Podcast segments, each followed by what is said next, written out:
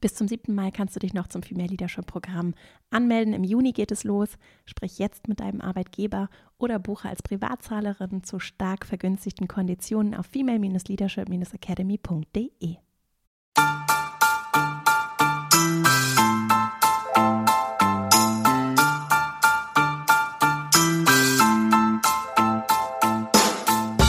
Herzlich willkommen zum Female Leadership Podcast. Mein Name ist Vera Strauch und ich bin Host hier im Podcast, in dem es darum geht, dass du deinen ganz eigenen Stil im Job und Leben findest und deinen Weg mutig und selbstbewusst gehst.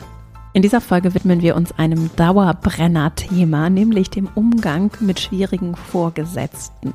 Ich bekomme ganz regelmäßig Fragen zu Situationen, auch so Beziehungsgeflechten, Herausforderungen, vor denen Menschen stehen, die hier zuhören wenn es darum geht, gerade auch in einem Machtgefälle, also mit der Person, die mir vorgesetzt ist, Herausforderungen anzugehen. Deswegen habe ich heute für diese Folge mal einige dieser Fragen gesammelt. Ich hatte im Vorfeld auch über meine Social-Media-Kanäle abgefragt, was denn Menschen, die hier zuhören, bewegt. Und es sind ganz viele spannende Fragen dabei.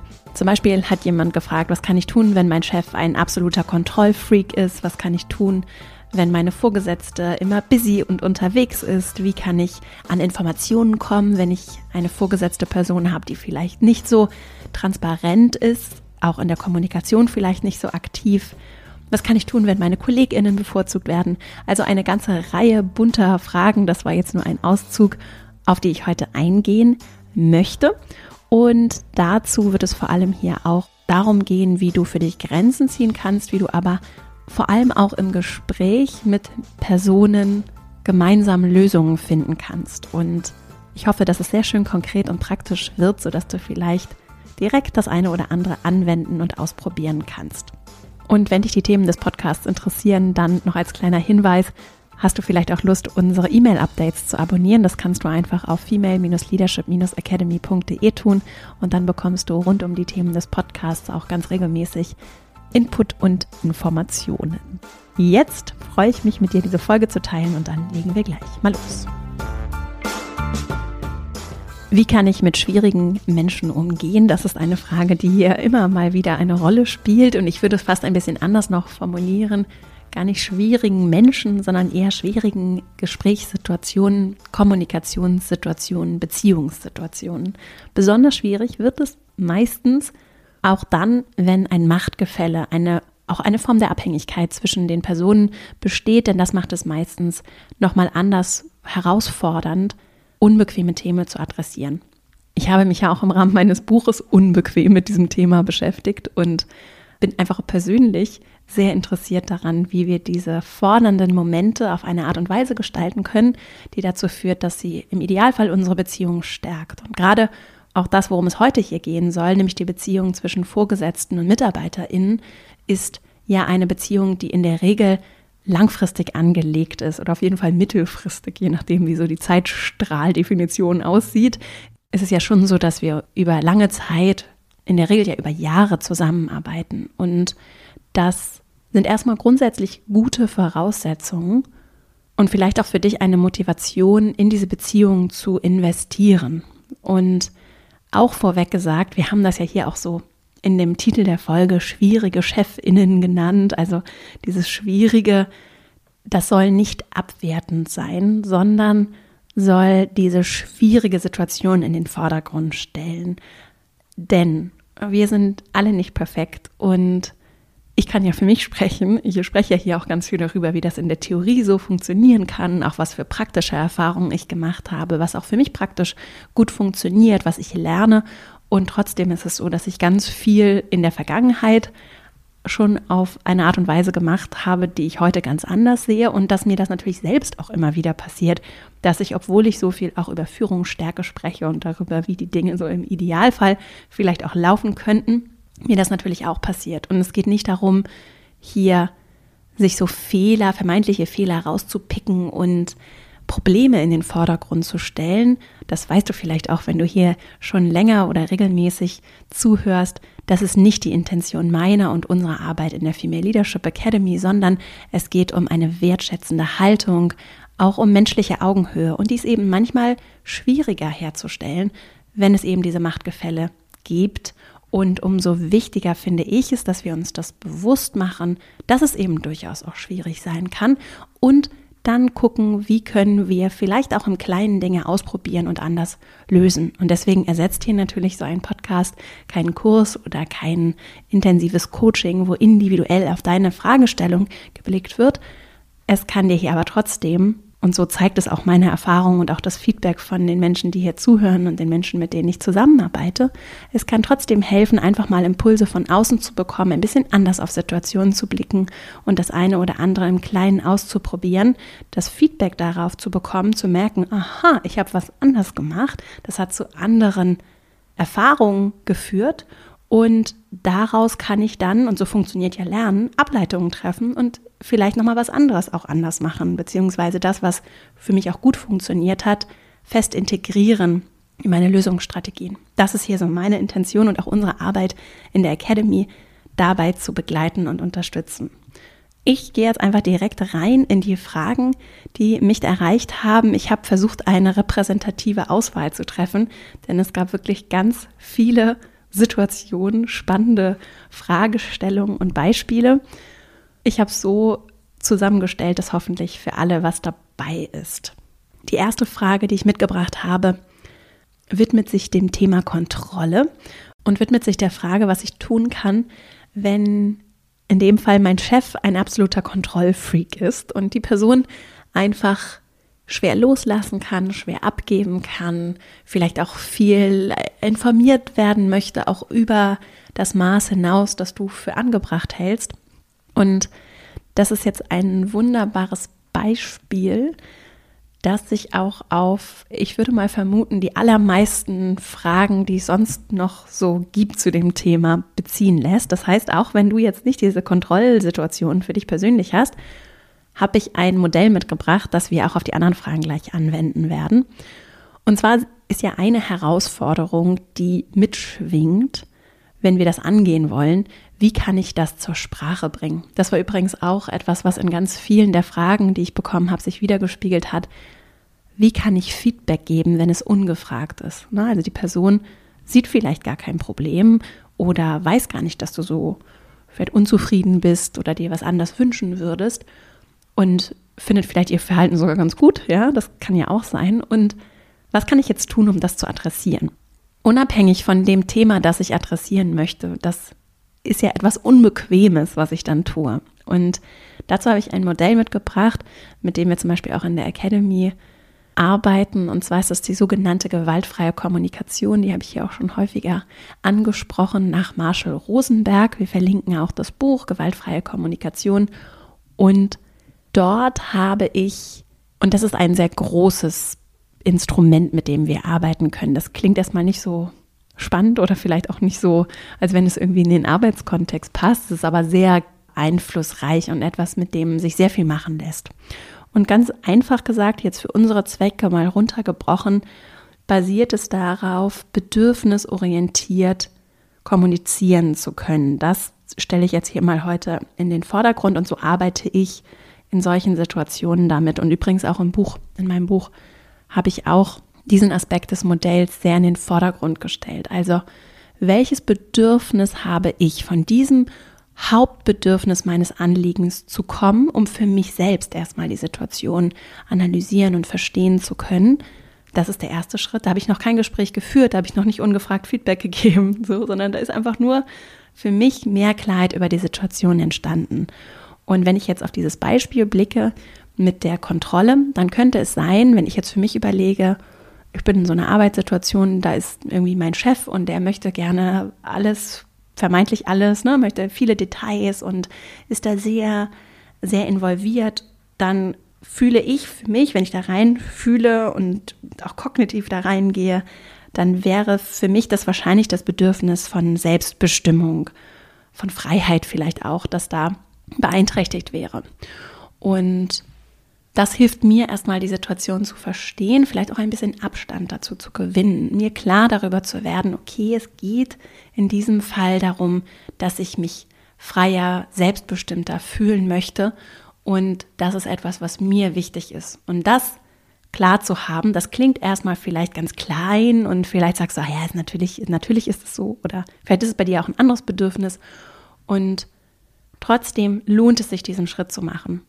In der gewaltfreien Kommunikation kommt man also über das Fühlen, kommen wir über das Fühlen. Ne? Also ich fühle mich vielleicht sehr wütend oder aufgewühlt und jetzt hat er schon wieder nachgefragt. Ne?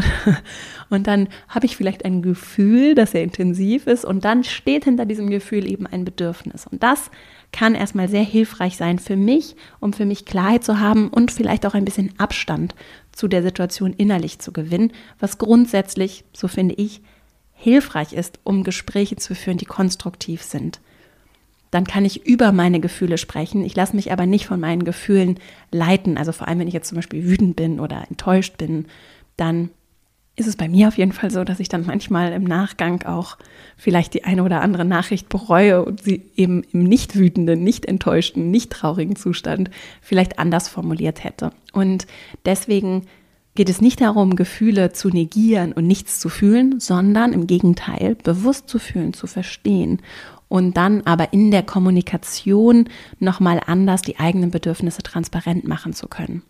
Und das vor allem finde ich das sehr stark. Ich komme ja ursprünglich auch so aus der, aus der Industrie und habe da die Erfahrung gemacht, dass es eben in Arbeitskulturen nicht unbedingt so üblich ist, über Gefühle zu sprechen. Über Bedürfnisse hingegen zu sprechen, ist schon etwas, was jetzt nicht vollkommen abwegig ist. Also, hinter Gefühlen stehen Bedürfnisse. Wir alle haben Bedürfnisse. Und in diesem Kontext ist es interessant, so das Hauptbedürfnis zu verstehen. Das wäre so der erste Punkt, den ich habe, der sich auf alle Anliegen, die du hier vielleicht auch heute mitgebracht hast für dich, übertragen ließe. Also welches Bedürfnis hast du? Was steht hinter der Frage, mit der du heute vielleicht auch hierher gekommen bist? Und das Zweite, was wir damit tun können, ist, wir können das auch, und ich weiß, das ist jetzt eine Annahme, die wir treffen, trotzdem können wir das auch tun für die Person, mit der du jetzt zum Beispiel ins Gespräch gehen möchtest. Wenn wir bei unserem Beispiel bleiben, die kontrollierende Person, und das nennt sich in der gewaltfreien Kommunikation, das fand ich so schön, als ich es gelesen habe, empathisch die Tür öffnen. Also wir könnten so diese empathische Tür öffnen und uns einfach mal reinfühlen und überlegen. Mal angenommen, ich säße jetzt an der Stelle dieser Person und ich würde so kontrollierend sein und ich zum Beispiel habe auch so eine Tendenz, das manchmal zu tun, dann frage ich mich, welches Bedürfnis steht, wenn ich mich so verhalte oder wenn ich mir überlege, ich würde mich so verhalten. Welches Bedürfnis steht dahinter? Und das könnte dann zum Beispiel ein Bedürfnis sein von Sicherheit. Also ich fühle mich aus welchen Gründen auch immer unsicher oder ich habe deswegen dieses vermehrte Bedürfnis nach Sicherheit. Und das kann ja ganz unterschiedliche Ursachen haben. Das könnte daran liegen, dass ich vielleicht sehr viel Druck erfahre und durchaus etwas furchtvoller bin, ja, also jetzt nicht ängstlich, aber vielleicht schon diesen Druck spüre, dass gewisse Dinge laufen. Das ist was, was ich vielleicht nicht an meine MitarbeiterInnen weitergebe. Das sind vielleicht Themen, die, die den Menschen, mit denen ich zusammenarbeite, gar nicht so bewusst sind, was mich aber sehr wohl betrifft aus der Führungsrolle heraus, ja.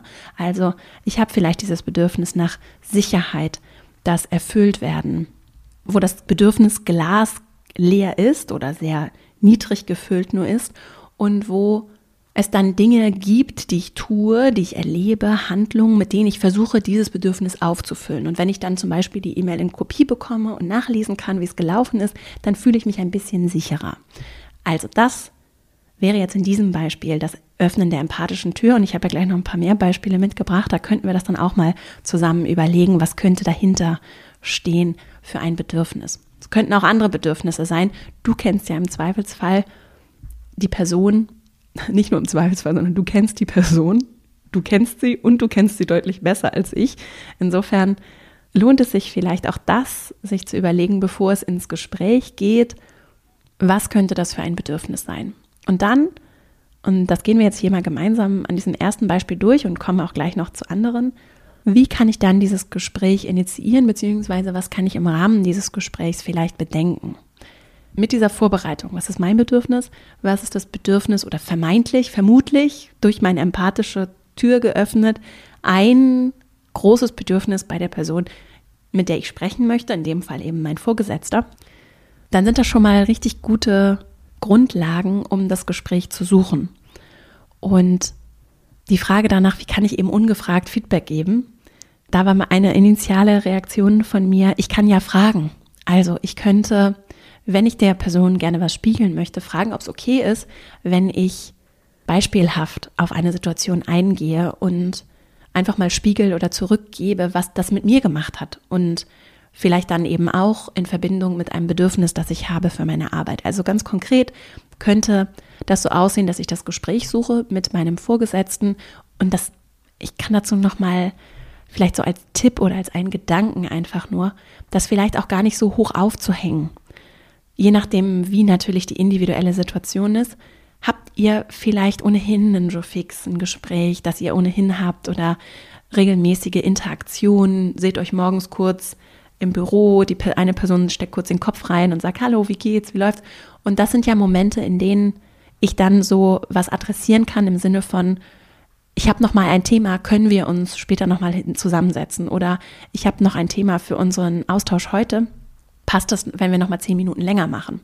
Also das nicht so einfach, wenn ich da auch die empathische Tür öffne, vielleicht jetzt nicht das dramatische große Feedback-Personalgespräch daraus zu machen, sondern auch da in kleinen Schritten zu denken und in diesem kleinen Austausch, der ja die ganze Zeit eh stattfindet. Und ich finde so Feedback sehr bereichernd, denn Feedback ist ja keine Bewertung. Haben wir hier auch schon eine Folge zu gemacht, die wir auch nochmal verlinken in den Show Notes. Feedback ist ja keine Bewertung, sondern ein Ich spiegel dir etwas. Wir gehen in den Austausch. Wir führen auch einen Dialog und gucken vielleicht dann nochmal besonders auf ein Thema, wie zum Beispiel unsere Zusammenarbeit. Und ich finde Feedback sehr schön und ich mag auch eine Feedback-Kultur und wünsche sie mir, in der es relativ schnell Rückmeldung gibt wenn zum Beispiel gerade jemand, wenn jemand vielleicht unzufrieden ist oder ich was gemacht habe, was für die Person nicht angenehm war oder nicht gut war, dann wünsche ich mir, dass sie nicht wartet, bis wir irgendwie in drei Monaten ein Feedbackgespräch geplant haben oder länger, sondern dass, dass das ziemlich schnell läuft. Und manchmal braucht es ein bisschen Zeit, damit die Gefühle sich, wie ich das vorhin gesagt habe, so ein bisschen legen können und für die Person selbst vielleicht auch. Ich wünsche mir aber eine Kultur und finde es sehr spannend, Rahmenbedingungen anzugucken und zu überlegen, was braucht es denn? damit wir alle uns sicher darin fühlen, uns gegenseitig Feedback zu geben.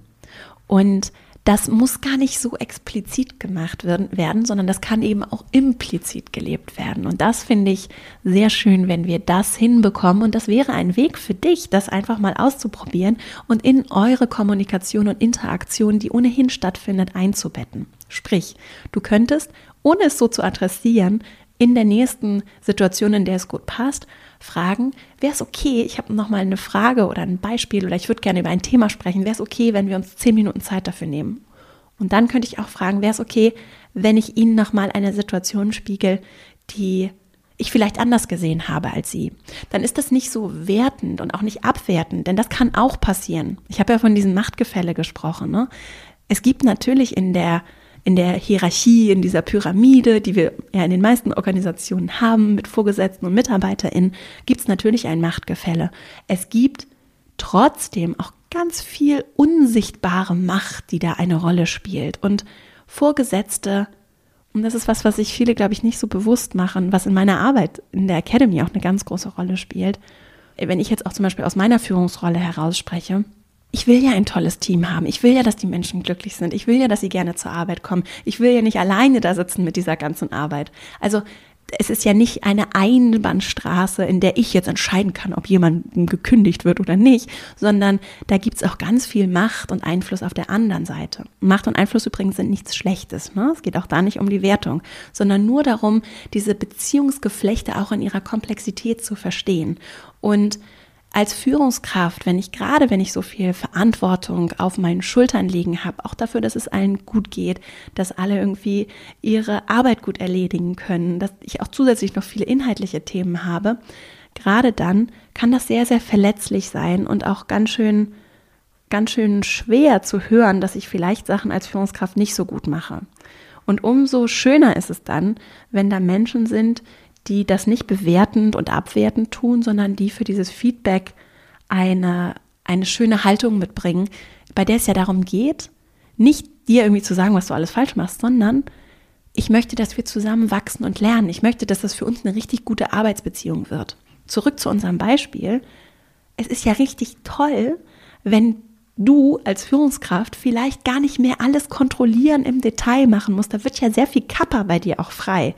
Also da ist auch sehr viel Gutes, was daraus entstehen kann für beide Seiten. Ne? Dein Bedürfnis nach Freiheit, Wertschätzung, was auch immer es ist, wird befriedigt oder mehr auf jeden Fall wird dieses Glas gefüllt, weil die andere Person sich ein bisschen zurückzieht und gleichzeitig entsteht da sehr viel Gutes auf der anderen Seite. Die Frage für euer Gespräch jetzt ist, was braucht es, damit die andere Seite diese Kontrolle loslassen kann, jetzt in diesem Beispiel. Und das ist etwas, was ihr gemeinsam herausfinden könnt. Und dazu ist es natürlich wertvoll zu verstehen, dass du dich zum Beispiel kontrolliert fühlst. Das kannst du ja auch anders formulieren und sagen, ja, es sind viele Abstimmungsschleifen, können wir ja nicht ein, zwei weglassen, kannst ja auch mit konkreten Vorschlägen kommen. Und wenn die andere Person sagt, ja, nee, würde ich jetzt nicht so gerne, dann kannst du fragen.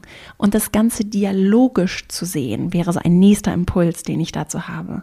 Also dialogisch. Kleine Randbemerkung, ich fasse diese Impulse am Ende auch nochmal zusammen. Wir wenden das gleich für die verschiedenen weiteren Fragen auch noch an. Also dialogisch zu sehen, in diesen Dialog zu gehen und zu fragen, okay, meinen Vorschlag finden Sie nicht so gut, verstehe ich. Warum denn genau?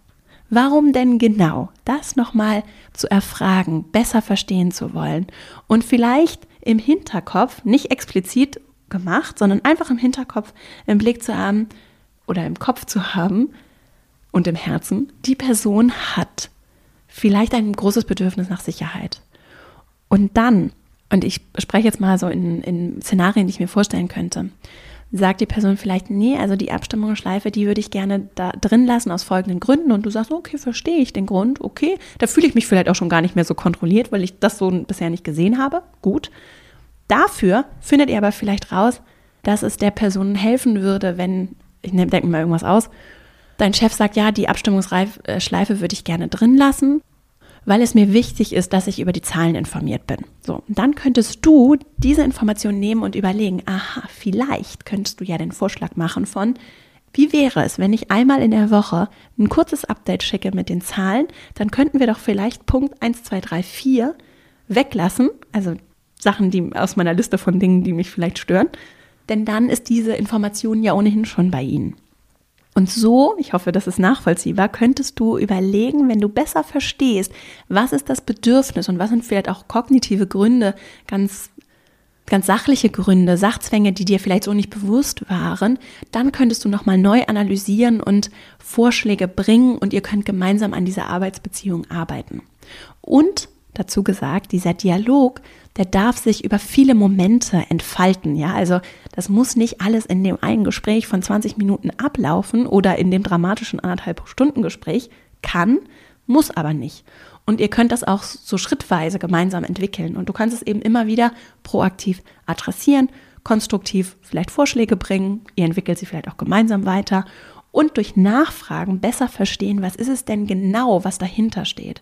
Denn eine große Herausforderung in Kommunikation ist häufig, dass wir Annahmen treffen darüber, was die andere Person denkt, warum sie sich so verhält, ja. Oder vielleicht auch nicht mal das, sondern das einfach nur doof finden. Und diesen Schritt weiter zu gehen, uns die Mühe zu machen und auch die Zeit zu nehmen und uns einzufühlen, zu überlegen, warum ist denn das vielleicht so? Das ist schon mal ein großes Geschenk und auch ein Ausdruck von Wertschätzung. Und ich mag das, wenn wir Leuten gute Gründe unterstellen, wenn wir mit der Haltung daran gehen, dass Menschen grundsätzlich ja was Gutes wollen. Und gerade deswegen lohnt es sich, sich die Zeit zu nehmen für die Beziehung und genauer reinzugehen, verstehen zu wollen, neugierig der anderen Seite zu begegnen. Und dabei eben den eigenen Einfluss auch nicht zu unterschätzen. Sowohl im Hinblick darauf, wie bedeutungsvoll das vielleicht auch diese Beziehung auch für diese Person sein kann, wie wichtig das der Person ist, auch gut zu führen zum Beispiel, einen guten Job zu machen, gute Rahmenbedingungen für alle zu schaffen, auch wenn es von außen vielleicht nicht so wirken mag. Wir kennen eben nie das gesamte Bild und je besser wir verstehen und nachfragen, umso leichter wird es dann auch gemeinsam an Lösungen zu feilen. Eine zweite Frage, die mich erreicht hat, jetzt wenden wir das an Input, was wir gerade schon zusammen entwickelt haben, nochmal auf ein paar weitere Beispiele an. Was kann ich tun, wenn mein Vorgesetzter, meine Vorgesetzte ständig beschäftigt ist und ich deswegen kein, nicht genug Austauschzeit bekomme, ist ein bisschen das Gegenteil zu dem, was wir gerade hatten, ne? nicht genug Zeit zum Austausch bekomme, nicht äh, genug vielleicht auch Aufmerksamkeit bekomme. Und da sind wir schon direkt beim Thema. Gerade eben haben wir über das eigene Bedürfnis gesprochen, das dahinter steht. Und das könntest du dich auch an dieser Stelle fragen, was auch hilft, wenn es um das Thema Abgrenzung geht zum Beispiel. Was brauchst du? In dieser Situation, beziehungsweise was steht hinter dieser Frage, hinter diesem Anliegen, das du hast, welches Bedürfnis steht dahinter. Und das könnte zum Beispiel sein, dass du wertgeschätzt, gesehen werden möchtest. Das könnte aber auch zum Beispiel sein, dass du dich sicher fühlen möchtest, dass du diesen Austausch brauchst, um dich sicher zu fühlen. Es könnte auch sein, dass du das Bedürfnis hast, gut arbeiten zu können und dir einfach wichtige Informationen fehlen, weil die Person so beschäftigt ist. Also so ein Bedürfnis nach Qualität oder Exzellenz oder Kreation oder was auch immer es ist. Ne? Also es ist ganz viel möglich und du bist Expertin dafür, das zu beantworten. Deswegen die Frage an dich, welches Bedürfnis? Wir können jetzt mal mit der Arbeitshypothese hier weitergehen und sagen, du möchtest vielleicht gesehen und wertgeschätzt werden. Und die Person ist einfach nicht da, um das zu tun, weil sie ständig unterwegs ist. Und ich kenne das auch, ne, von einem Meeting zum nächsten lauter wichtige Sachen zu tun. Und wenn dann mal kein Meeting ist, dann ist die Tür zu, entweder physisch im Büro, weil die Person auch arbeiten muss, ne, oder also arbeiten im Sinne von irgendwie E-Mails bearbeiten oder Sachen vorbereiten. Ne, das ist ja auch immer noch was zu tun, was eben nicht in Meetings stattfindet für ganz viele Menschen in ihren Arbeitsumfeldern.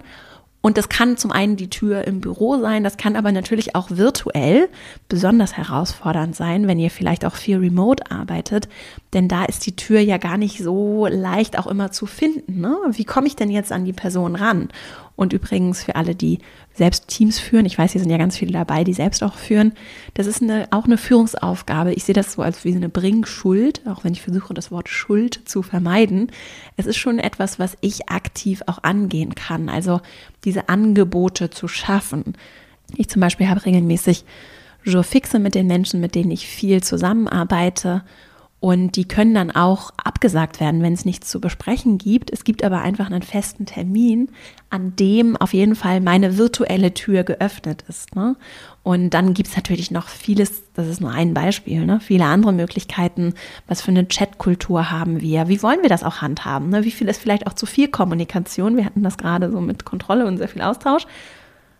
In dem Fall ist ja das Thema nicht greifbar zu sein. Und da vielleicht für alle das auch für sich selbst nochmal reflektieren zu können, bin ich denn gut greifbar?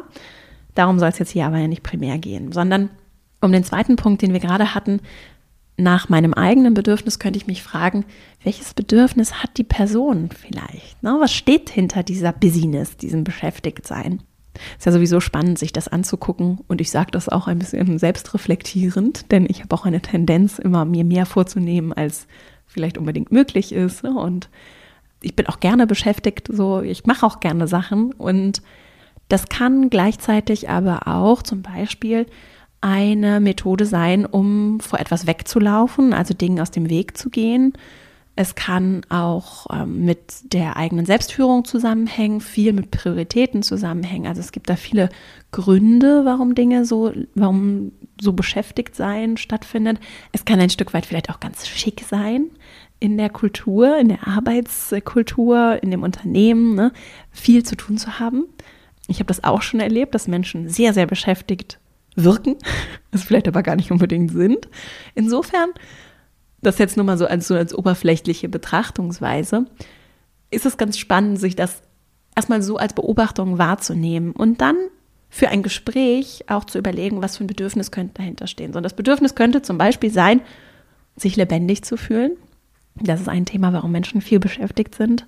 Vielleicht auch Sicherheit, ne, in vielen Meetings dabei zu sein, um mitzubekommen, was geht, damit eben eine gewisse Sicherheit durch den Zugang zu Informationen besteht. Es könnte auch ein Bedürfnis nach Ruhe sein und vor allem dann, wenn es vielleicht eher so nach außen wirkt, also in so Remote-Settings.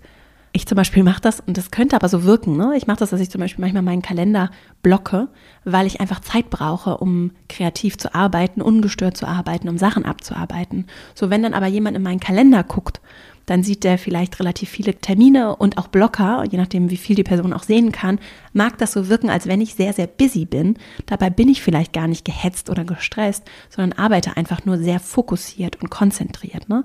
Also es gibt wir merken schon, ich auf jeden Fall, es gibt viele Gründe, Bedürfnisse, die dahinter stehen könnten. Und der Weg, um es herauszufinden, ist eben das proaktiv zu adressieren und zu verstehen, ins Gespräch zu kommen, nachzufragen. Dabei noch ein Gedanke. Ich muss ja gar nicht unbedingt ein ausführliches Feedback geben und so eine Generalabrechnung, was ich ja wie gesagt sowieso schwierig finde, was alles nicht so läuft, wie ich es mir wünsche, um diese Fragen zu stellen. Also ich könnte zum Beispiel auch einfach nur der Person spiegeln und sagen, oh, wie geht's Ihnen denn oder wie geht's dir denn? Ich merke du, ich habe in deinen Kalender geguckt und gemerkt, du bist ganz schön beschäftigt. Gibt's was, was ich tun kann? Kann ich helfen? Könnte auch eine Frage sein. Oder ich würde jetzt eigentlich gerne noch einen Termin vereinbaren für folgendes Thema. Ich habe allerdings gesehen, dass du so viel zu tun hast und bin mir jetzt ganz unsicher und bin mir nicht sicher, ob das jetzt so eine gute, gute Idee ist. Wäre das nicht ein bisschen zu viel? Würde das für dich passen? Frage stellen. Dann antwortet die Person was und dann könntest du weiter nachfragen und besser verstehen. Und so auf eine vielleicht für dich auch noch mal ein bisschen stimmigere, niedrigschwelligere Art und Weise in dem Dialog besser zu verstehen, was ist eigentlich genau, was hier das Problem ist, beziehungsweise wie könnte ich dann Lösungsvorschläge bringen, damit mein Bedürfnis Raum bekommt. So, das ist ein Weg. Ich bin da sehr praktikabel, ne? das hörst du ja schon. Also ich kann natürlich auch, und das ist auch ein Weg und auch etwas, was sehr wertvoll sein kann, wenn wir Raum und Zeit dafür haben. Das ist in diesem Szenario finde ich ein bisschen schwieriger eventuell, aber wenn wir Raum und Zeit haben, kann ich natürlich auch für all diese Themen, die wir hier heute besprechen, spiegeln, was mein Bedürfnis ist und das auch so adressieren. Das ist ein grundsätzlich sehr, sehr schöner Einstieg und etwas, was übrigens auch in privaten Beziehungen wunderbar funktioniert, um auch uns besser kennenzulernen. Ne? Also ich könnte spiegeln und sagen, ich habe das Bedürfnis danach, gesehen zu werden mit meiner Arbeit. Ich möchte vielleicht auch tolle Ergebnisse teilen können. Und ich habe gerade den Eindruck, ne, immer ich spreche, ich, ich habe den Eindruck, auch nicht ich weiß und das ist so, sondern ich habe den Eindruck, dass das gerade nicht passt oder dass das vielleicht zu viel Zeit kosten würde. Ist das richtig? Wäre auch eine Frage, ne? Dann kann ich wieder eine Frage zurückgeben. Oder ich würde mir wünschen, dass wir vielleicht regelmäßiger, und da sind wir schon wieder bei konstruktiven Vorschlägen, die auch Teil von übrigens von gewaltfreiem Kommunikationsmodell sind, ich würde mir wünschen, dass wir mehr Raum dafür haben, gemeinsam über Folgendes zu sprechen. Mein Vorschlag wäre, wir ändern vielleicht den einen Termin, den wir haben und machen dafür zwei draus und dann aber sehr kurz oder so, ne? Und das so, und je besser du das Bedürfnis oder die Bedürfnisse auf der anderen Seite kennst, umso leichter wird es für dich, auch aktiv Vorschläge zu bringen und auch anzuregen, dass er sie vielleicht gemeinsam dann entwickelt wie könnte ein Modus aussehen, der für dich auf jeden Fall schon mal besser ist als der Status quo? Was könntet ihr vielleicht auch einfach mal testen und ausprobieren? Ist auch ein Tipp, finde ich, der sehr hilfreich ist. Einfach mal ausprobieren. Und das heißt dann nicht, dass wir es für immer dann so machen müssen, sondern wir können es ausprobieren, dann gucken wir uns das eine Weile wieder an. Oder wenn eine Partei merkt, das passt irgendwie nicht, können wir es auch einfach zwischendurch anpassen. Ich gehe zu der dritten Frage, die mich erreicht hat, und zwar das Thema Intransparenz. Es hat jemand geschrieben, was kann ich denn tun, wenn ich nicht an Informationen komme, die ich aber brauche? Auch da wieder, mein Bedürfnis könnte zum Beispiel sein, ich möchte gut arbeiten können und mir fehlen Informationen. Und die Person, die mir vorgesetzt ist, hat das vielleicht nicht im Blick oder macht das vielleicht sogar mit Absicht, aber das sind alles Interpretationen, ne? das ist, wissen wir nicht. Und ich komme nicht an die Informationen. Zweites, was ist das Bedürfnis oder was könnte ein Bedürfnis auf der anderen Seite sein? Also wenn jemand Informationen nicht weitergibt, könnte dahinter stehen, dass die Person vielleicht das überhaupt nicht weiß und so mit anderen Themen beschäftigt ist. Das könnte jetzt ein ganz einfacher sachlicher Grund sein. Die Person ist so beschäftigt mit anderen Dingen, dass sie das einfach nicht im Blick hat. Und gerade wenn es so um interne Kommunikationsflüsse geht, ich kann es wirklich aus eigener Erfahrung nur sagen und ich habe auch schon mindestens von einer Studie gelesen, die das auch belegt. Führungskräfte unterschätzen tendenziell, wie wenig klar Dinge, Menschen, auch vor allem Prioritäten im Team sind. Und dass eben auch zur Führungsaufgabe gehört, Sachen zu wiederholen, vor allem wenn es um Prioritäten geht. Und ich weiß aus eigener Erfahrung, ich weiß eben als aus der Führungsrolle oder in einer gewissen Position, jetzt zum Beispiel in meinem Fall, ich habe mein eigenes Unternehmen, so ich bin da Geschäftsführerin und Gesellschafterin und ich weiß eben ganz, ganz, ganz, ganz, ganz viele Dinge. Vor allem die, die vielleicht auch sehr relevant sind für gewisse strategische Entscheidungen in der Organisation. Ich habe aber manchmal gar nicht im Blick, dass andere das nicht wissen. So. Und ich habe das dann auch aus, nicht, aus böser Absicht nicht fließen lassen, sondern einfach aus einer gewissen Form von Unbeholfenheit. Ja, man könnte es auch Ignoranz nennen, einfach weil ich es nicht auf dem Schirm habe. Was ich dann aber tun kann, aus der Führungsrolle raus, oder was ich mache auch aktiv, ist zu versuchen, wie können Prozesse aussehen, die Informationsflüsse möglich machen. Natürlich kann ich Informationen auch irgendwo ablegen und sagen, guckt euch das mal alle an. Wenn die Personen aber nicht wissen, wo das liegt, dann bringt das nichts. Ne? Und deswegen hat das schon was auch mit Prozessen zu tun, damit die Informationen zu den Menschen kommen. Und übrigens, dieser Informationsfluss ist eine riesige strategische Komponente und ein riesiges Thema, gerade in einer vernetzten digitalen Welt, in der wir ja auch schnell überwältigt werden können von zu vielen Informationen, die nicht relevant für uns sind. Was könnte noch dahinter stehen? Das eine ist eben einfach, die Person ist sich dessen nicht bewusst. Umso wichtiger, das zu adressieren und nachzufragen, aktiv dann einzufordern. Ich verstehe, dass es viel schöner wäre, wenn es aus der anderen Seite kommen würde, von der anderen Seite einfach so kommen würde. Wenn es nicht so ist, ist es nicht so, dann ist es eben, dass ich aktiv nachfrage und dann auch da vielleicht in Prozessen denken, auch Vorschläge mitbringen, wie könnte das vielleicht prozessual anders organisiert werden, sodass der Aufwand bei der Person, bei meiner Vorgesetzten, meinem Vorgesetzten in dem Beispiel dann möglichst gering ist. Ne? Das ist ja auch das, was Spaß macht, wenn wir mit, also ich zum Beispiel finde das toll, dann, wenn Vorschläge kommen und ich muss im Zweifelsfall einfach nur sagen, ja, finde ich gut. Gerade wenn die Person viel zu tun hat. Insofern hm, könnte das etwas sein. Es kann natürlich auch sein, dass das mit Absicht zurückgehalten wird, die Information. Ne? Und auch da kennen wir eben nicht das ganze Bild. Und es kann durchaus sein, dass Informationen bewusst nicht fließen, weil sie vielleicht sehr vertraulich sind oder weil sie eben noch vertraulich sind ne? und vielleicht auch Dinge noch nicht final entschieden sind und deswegen auch vielleicht unnötig nervös machen würden, wenn noch gar nicht klar ist, ob es tatsächlich so laufen wird. Auch das kenne ich sehr gut, auch so aus meiner Konzernkarriere. Diese Vertraulichkeit hat manchmal wirklich auch gute Gründe. Ich bin ja total Team Transparenz. so Transparenz, die nicht überwältigend ist. Wie gesagt, das ist herausfordernd, aber möglich. Und trotzdem hilft es eben, Vertraulichkeit und Transparenz schon klar als zwei wichtige Aspekte im Blick zu behalten, auch um eben so energetisch die Ressourcen im Blick zu haben. Und das ist eine Führungsaufgabe. Also, es kann gute Gründe dafür geben. Und auch da würde ich fragen, warum nicht einfach fragen? Auf eine Art und Weise, die wertschätzend ist, die auch da, wenn du empathisch die Tür öffnest, auf die du auch gut antworten wollen würdest. Und im Zweifelsfall sagt die Person zu dir, ich würde dir die Informationen super gerne geben, ich kann es nur einfach nicht. Wart noch mal zwei, drei Wochen, dann können wir uns überlegen, wie wir da den Informationsfluss einbauen, zum Beispiel. Und auch da, Menschen haben ja gute Gründe. Wenn wir die unterstellen, du ins Gespräch gehst, vielleicht hat es auch andere Gründe, die jetzt hier in meinem Beispiel nicht auftauchen wenn du anfängst, wirklich niedrigschwellig in dieses Gespräch zu gehen. Es würde mich wundern, wenn das nicht schöne Anlässe bietet, um nochmal nachzufragen, damit ihr euch besser versteht. Gerade wenn es um Intransparenz geht, um mangelnde Information, ist ja der Dialog ein wunderschönes Instrument, mit dem wir arbeiten können.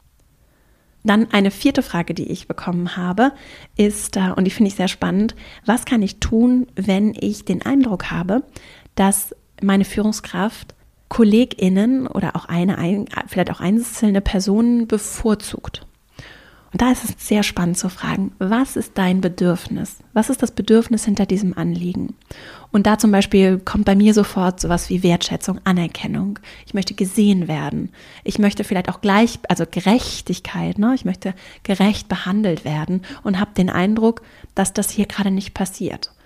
Und wenn wir dann überlegen, was könnte auf der anderen Seite ein Motiv sein, vielleicht auch ein Bedürfnis, dann würde ich auch da uns einladen, hier jetzt einmal gemeinsam die empathisch die Tür zu öffnen. Und ich, wenn ich mich da reinfühle, ich könnte mir gut vorstellen, zum Beispiel ich als Führungskraft habe schon durchaus anderen den Eindruck gegeben, dass ich andere, also nicht sie, sondern andere bevorzuge. Allerdings nicht mit der Intention, sondern weil eben manchmal vielleicht einzelne Themen oder vielleicht auch einzelne Menschen aus meiner Perspektive, die vielleicht noch mal einen anderen Überblick hat oder auch ein anderes Aufgabenprofil hat, weil ich dem vielleicht gesondert nochmal Aufmerksamkeit schenken wollte, weil ich eben gesehen habe, das ist gerade vielleicht ein Thema, das besonders wo es besonders wenig rund läuft oder wo besonders viel inhaltlich zu tun ist, ne? wo es Gründe gibt, sachliche Gründe gibt, warum dieses Thema gerade besonders gepusht wird oder besonders viel Aufmerksamkeit braucht. Und das mag dann so wirken wie bevorzugen, ist aber gar nicht so.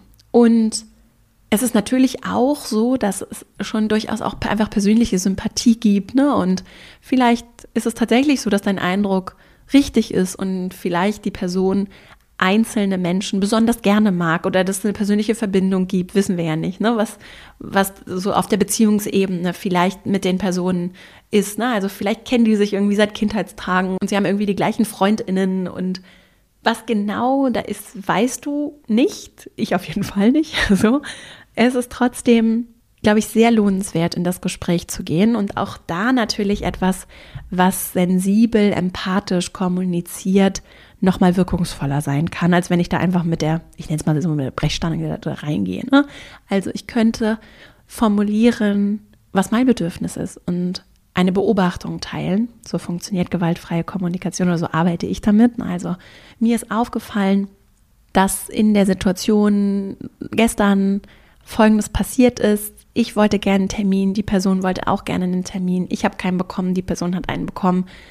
Mein Bedürfnis nach Wertschätzung oder mein Bedürfnis nach Informationsfluss, ne, das ist, ist damit jetzt irgendwie, oder auch mein Bedürfnis nach gerechter Behandlung zum Beispiel, ist so ein bisschen angekratzt. Und ich wollte es einfach mal ansprechen und fragen, ob es dafür einen Grund gibt. Oder ich wollte es einfach mal ansprechen und es war mir ein Bedürfnis, darüber kurz zu reden.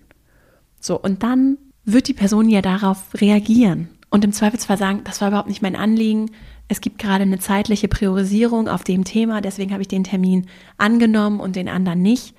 Tut mir total leid, wenn das so gewirkt hat, war überhaupt nicht die Absicht. Lass uns dann nochmal sprechen. Und je klarer du, und da geht es, glaube ich, sehr hier bei diesem Thema, könnte ich mir vorstellen, dass es um, vor allem auch um Vorbereitung geht, dass du dich fragst, was ist mein Bedürfnis und was sind die konkreten Situationen und wo interpretiere ich das gerade rein und wie könnte ich das neutral spiegeln? Ohne die Interpretation, die Person wird bevorzugt, sondern was genau habe ich beobachtet? Und dann über diese Situationen zu reden und das einfach als Beispiel rauszugreifen. Und stark, wie gesagt, ich ganz persönlich finde das stark, wenn das eben nicht ist, vor zwei Monaten hast du doch dieses oder jenes gemacht und Tina hat das und das gemacht und Lisa das und Herbert das, sondern zu sagen, gestern oder letzte Woche. Ich wollte noch mal kurz über die Situation sprechen. Diese immediate, ne, dieses direkte, zeitlich auch direkte, das finde ich sehr, sehr stark, weil es eben auch Ausdruck ist von einer gesunden, guten Kultur, die wir miteinander etabliert haben oder auf jeden Fall die Intention haben, das zu tun. Und es gibt mir irgendwie auch die Chance, direkt was zu machen, vor allem wenn ich mich missverstanden fühle. Und da kommen wir noch zu einem schönen Punkt. Ich komme jetzt auch langsam zum Ende, der auch in meinem Buch eine große Rolle spielt, nämlich und überhaupt hier auch in der Academy eine große Rolle spielt, gesehen zu werden. Ich möchte gesehen werden. Wir alle wollen gesehen werden für die Person, die wir sind. Und wenn wir uns missverstanden fühlen, dann führt das häufig zu dieser Reibung und dann kochen die Emotionen hoch, weil wir uns nicht verstanden und gesehen fühlen. Und das können wir alle mitnehmen in solche Situationen. Denn auch wenn das meine Führungskraft ist, die Person ist nicht allwissend, die ist nicht perfekt, das ist auch gar nicht der Anspruch. Die ist auch nur ein Mensch, die hat auch ganz viele, da passieren ganz viele Dinge, die ich nicht kenne, die ich nicht weiß. Ne, sowohl beruflich als auch natürlich auch privat, persönlich das gleiche gilt ja auch für mich, das weiß die Person auch nicht. Und je mehr ich mich gesehen fühle, je mehr die andere Seite sich gesehen fühlt, umso leichter wird es eben, dass die Emotionen nicht so hochkochen, sondern dass sich ein, ein Gespräch, ein Austausch auf Augenhöhe entfalten kann, in dem wir uns gesehen, verstanden fühlen und gemeinsam ja an einer guten zukünftigen Arbeitsbeziehung dran sind. So, ich habe eigentlich auch noch mehr Fragen, aber ich glaube, diese vier sind erstmal super. Die Folge ist schon lang genug geworden mal wieder. Und vielleicht machen wir irgendwann nochmal einen Teil 2.